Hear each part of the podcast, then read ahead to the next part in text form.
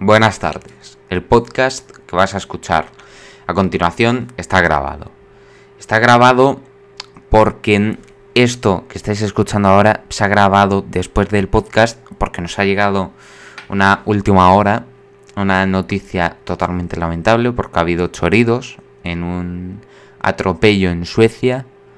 Algunos de los heridos son de gravedad y el atacante ha sido abatido. Es lo único que podemos saber al respecto y esto es indignante que mm, acaben abatiendo al tiros al autor de un atentado que la policía lo considera un atentado terrorista, pues a ver, por aparte me parece normal. Bueno, gente, aquí tenéis el podcast. Eh, ya sabéis que está en Spotify, en Google Podcasts y en iBox y ahí lo podéis escuchar. Así que dentro programa. Muy buenas tardes, gente, ¿qué tal? ¿Cómo estáis? Hoy vengo a hablaros de algo especialmente importante. ¿Por qué? Porque hoy vamos a hablarles de dos cosas. La primera, el turismo en tiempos de coronavirus. Y muchos me estaréis preguntando, ¿por qué vas a hablar del turismo en tiempos de coronavirus? Porque vengo cargadito, ¿eh? Porque el turismo vacunífero emiratí ha ocurrido debido a que la infanta Elena y la infanta Cristina, las hermanas del rey, se han vacunado en los Emiratos Árabes Unidos. En el caso de Elena pudo haberse vacunado en España. ¿Y por qué lo hicieron? Pues buena pregunta, porque el rey tiene mano de que vacunen a sus familiares. Me parece increíble, ¿eh? me parece increíble que se han vacunado pues saltándose el protocolo. Claro, las dos deben ser totalmente conscientes que generó repulsa que alcaldes y consejeros autonómicos se vacunen por el morro saltándose el protocolo. Y de que se va a hacer noticia lo que han estado, lo que han hecho estando el rey en Abu Dhabi, y que si esto trascendía, ¿qué va a ayudar a la corona? Pues nada, no ha ayudado, eso apenas ha ayudado a la corona. A cambio, han desconectado el futuro de la corona. Y ahora la, otra cosa que es sobre el centro derecha. Porque el centro derecha se fragmenta. Hoy se cumplen 25 años de la victoria de José María Aznar. En 1996, la primera victoria, claro. Ayer se notó frialdad entre un coloquio que celebraron José María Aznar y Pablo Casado. Aquella victoria de Aznar colocó a España entre los países más prósperos del mundo. Pero Felipe, Guerra y muchos socialistas, comparados con los socialistas de ahora, hicieron parte de esa. Todos estos socialistas eran Adenauer, pero con Aznar se dio un salto definitivo porque se salió de la decadencia del último gobierno de González. España se asentó como una de las ocho potencias mundiales integradas hombre, claro, en el euro en 1999. Y eso acabó porque la alternancia es definitoria de una democracia, eh, pero es el caso de que ahora aquella victoria parece mucho más lejana de lo que ya es. Se empieza a ver, pues en blanco y negro, como la Copa de Europa del Madrid. Y se ve así porque en España han pasado dos cosas muy significativas. la izquierda ha sabido gestionar para sus intereses para la derecha no ha sabido atender ni entender. El PSOE ha descubierto que para gobernar tenía que pactar con el mismo Satán al precio que fuera. Lo hizo con una moción de censura presentada cuando el CIS daba 5 puntos de diferencia a favor del centro derecha y además Sánchez había perdido dos veces las elecciones. Pues mientras Sánchez y sus tragaderas pactan con Podemos, el que decía que iba a traer el chavismo a España y sumaba con Bildu y Esquerra, el centro de derecha se dedicaba a despistarse, a pegarse, a sentar una idea equivocada. La idea equivocada es que España se ha vuelto sanchista y populista, hasta independentista y bilduetarra, y no es así. En votos al centro derecha sigue teniendo más que decir. Recuerden que Pedro Sánchez es el, el presidente con menos Apoyos de la democracia. Esto se ha beneficiado de una tormenta perfecta, el que él se casa con lo peor de cada tribu y mientras tanto el centro derecha se atiza, divide, fragmenta y no hay manera de traducir sus votos en escaños. Eso plantea una pregunta por qué que es por sus electores debe responder el PP, Ciudadanos y Vox. Comenzamos con los titulares. Las muertes con COVID-19 en España superan las 700.000. Mentira, mentira mentira, porque son 95.000 y la incidencia acumulada baja hasta 159. Sanidad ha notificado 6.137 casos y 446 fallecimientos en las últimas 24 horas. La incidencia está en su nivel más bajo desde el pasado 21 de agosto, pero la ocupación de las UTI sigue siendo muy alta es del 26%, una barbaridad. Castilla y León va a reabrir la mm, hostelería el lunes si los datos de UCI lo permiten. El presidente de la Junta, Alfonso Fernández Mañueco, ha anunciado que espera que el 8 de marzo se permita la reapertura del interior de la hostelería o centros comerciales. Para ello, la ocupación de la UCI debe ser inferior al 35%. La comunidad valenciana pacta el cierre perimetral con las regiones vecinas Chimo Puig ha acordado con Cataluña, Aragón, Murcia, Baleares y Castilla-La Mancha reducir la movilidad en Semana Santa. La decisión ha sido anunciada horas antes del Consejo Interterritorial de Salud que tratará los posibles cierres. Detenido un profesor en Madrid por acosar a sus alumnas en redes sociales. Los investigadores de la Policía Nacional han identificado a cinco de sus víctimas a las que inducían a producir imágenes sexuales. Además, hacía regalos a las menores y les enviaba material pornográfico y les proponía relaciones sexuales. Álvaro de Orleans niega que sea testaferro de nuestro rey. Los abogados del primo del rey emérito afirman que ni la Fundación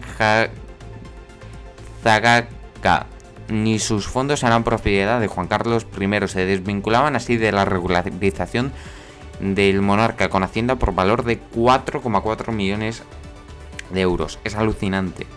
Y Victoria Abril ha pedido perdón en la ceremonia de los premios Feroz por sus declaraciones sobre las vacunas. Y ahora vamos sobre el 8M. Ningún miembro del gobierno va a asistir a las manifestaciones. Irene Montero ha asegurado que el Ejecutivo seguirá la cultura de cuidado y prevención contra el coronavirus porque la salud es lo primero. Asimismo, pide no criminalizar al feminismo por organizar las marchas. Esto es increíble, gente. Esto es increíble. No puedo decirlo de otra manera.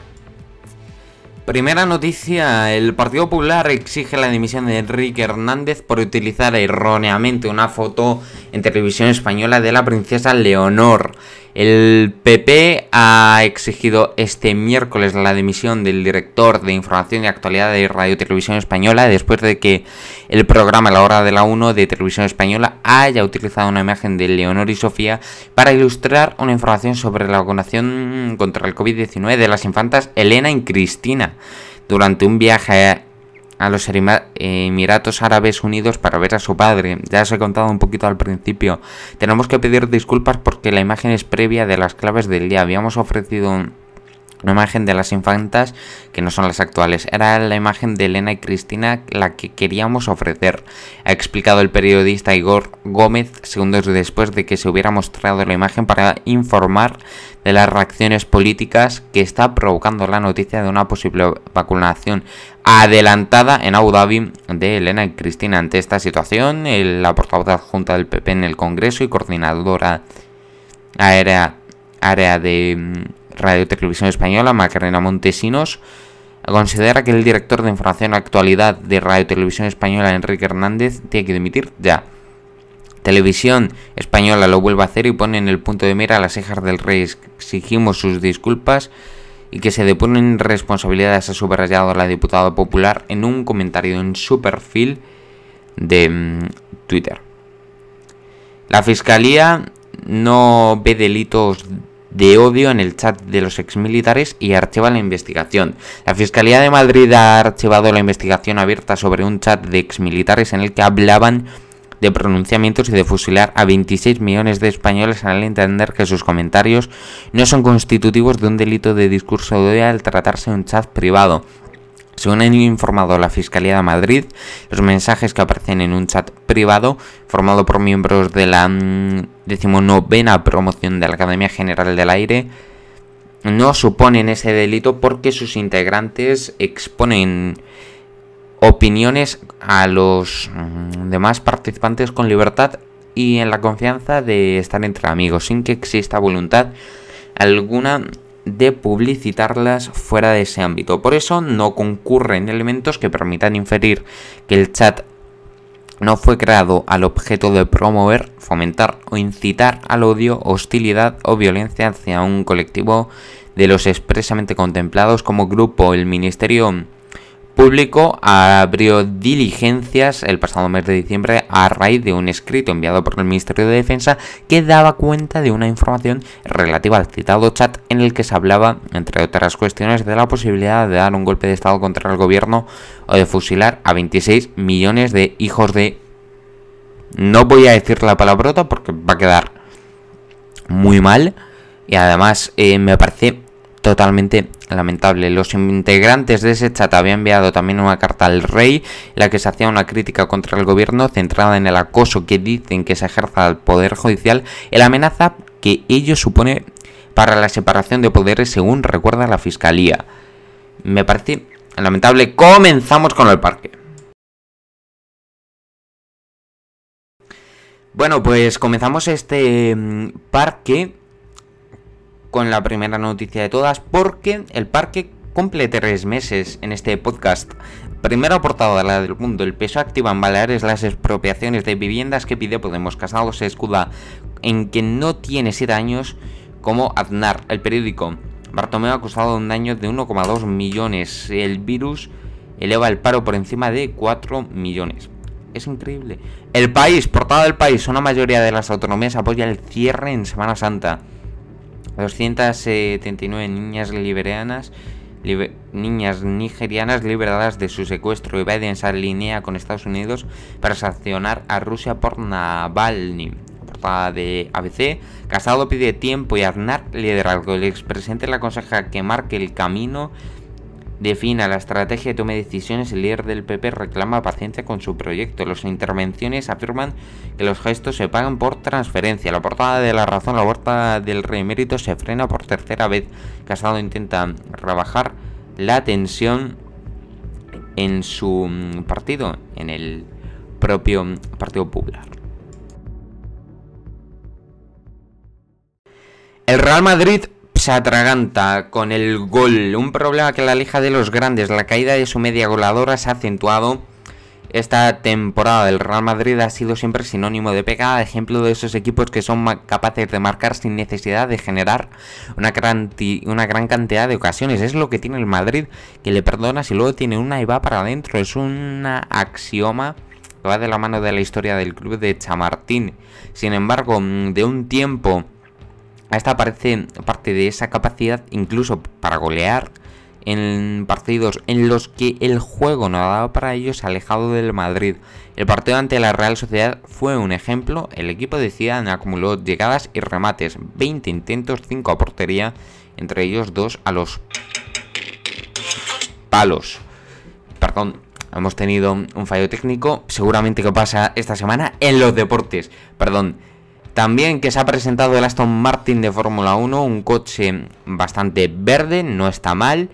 No era un coche pues tan feo con el Mercedes. También tenemos resultados. Solo voy a decir Manchester City 4, Wolves 1. Normal de la Premier. Y hoy tenemos Copa del Rey Barcelona, Sevilla a las 9 de la noche. Vamos a estar muy pendientes de ello. Bueno, pues así acaba este día, un día, bueno, bastante soleado, un día que no ha estado mal, pero apenas hemos visto el sol, hemos visto como unas nubes que hacían que el cielo pues pareciera despejado, pero eso no me cuadra, no, no me cuadra. Hemos llegado a una temperatura máxima de 20 grados, no está nada mal para una manga corta, ¿vale? Y una temperatura mínima de 7. Ahora mismo tenemos una temperatura actual de 17 grados. Mañana va a ser un día que, bueno, va a estar nublado, esas nubes eh, van a ir asomando eh, durante esta madrugada, se van a ir asomando cada vez más nubes y van a ser las protagonistas del día, que van a abundar, pues, durante mañana, aunque podamos ver, podemos ver algo de sol. Las temperaturas mínimas se mantienen, pero las máximas descienden un par de grados y nos quedamos con 18 grados, una temperatura que, a ver, tampoco está nada mal es ya cuando el viernes vamos a ver un poquito de lluvia, las temperaturas mínimas a 6, que va a ser por la mañana cuando vamos a ir viendo em, cada vez más lluvia y pero va a ser simplemente cuando nos despertemos. Luego durante el resto del día vamos a tener intervalos nubosos. Bueno, pues así acaba este programa de hoy, que bueno, tengo que deciros una cosa, tengo que deciros una cosa, porque vengo aquí a contarme una historia. La historia está basada en hechos reales. No es que esté basada en hechos reales, pero... Bueno. Era mm, un instituto en el que mm, había un chico que se llamaba Manuel. Un chico que se llamaba Manuel. Era un chico muy alto, era un chico muy guapo, gustaba a todas las chicas. Todas las chicas se enamoraban de él. Él tenía novia y sacaba muy buenas notas, tal y tal y tal. Iba a, tercero de la ESO. Y aquí sería ya cuando empezarían los problemas. Porque eh, a su clase, no a su clase, pero sí a su curso, eh, tendría a un compañero de curso, se llamaba Martín. Eran dos gemelos. Eran dos gemelos. Uno se llamaba Miguel y el otro se llamaba Martín. eran iguales, prácticamente. Pero Miguel y Martín em, fumaban, fumaban porros y mm, habían repetido ya. Habían repetido ya. Eran medio gitanos, ¿eh? No es que fueran medio gitanos, pero eran peor que los gitanos. Tanto que a Manuel le empieza a pedir Miguel, que era el más malo de los dos, los gemelos van y le piden un porro. Le ofrecen un porro. Él dice que no tiene tiempo. Una semana después, Manuel no le ha dado mucha importancia, se lo contó a sus padres, pero ellos le dijeron que siempre que diga que no le vuelva a pasar cuando sería Miguel que mm, le ofrecería un porro por segunda vez. Pues Miguel eh, hizo que Manuel pues volviera a decirle que no. Volvió a decírselo a sus padres y ya la cosa empeoraba. Tres días después, Miguel con Martín vuelven a pedirle un porro, a ofrecerle un porro. Manuel esta vez ni contesta. La cuarta vez, que será al día siguiente, Manuel va a decírselo a un profesor. Resulta que a los alumnos mm, no los encuentra, ¿eh? Y no los pilla. Y el tercer día al día siguiente sería cuando saliendo del instituto su padre estaba delante cuando mm, Miguel vuelve a ofrecerle un porro a Martín, a Manuel, perdón. Va el padre y le echa una buena bronca. Manuel está muy triste, no quiere volver al instituto. Y... Pues le han llegado a poner una orden de alejamiento de 5 metros con Miguel. Un poco absurdez. Tanto que los gemelos, salvo Martín, que Martín a cambio seguirá, pues bueno, acaba así este podcast y mm, lo acabamos con una canción que está bastante guay. Se llama No That I Found You de Liam Gallagher. Así que hasta mañana, gente.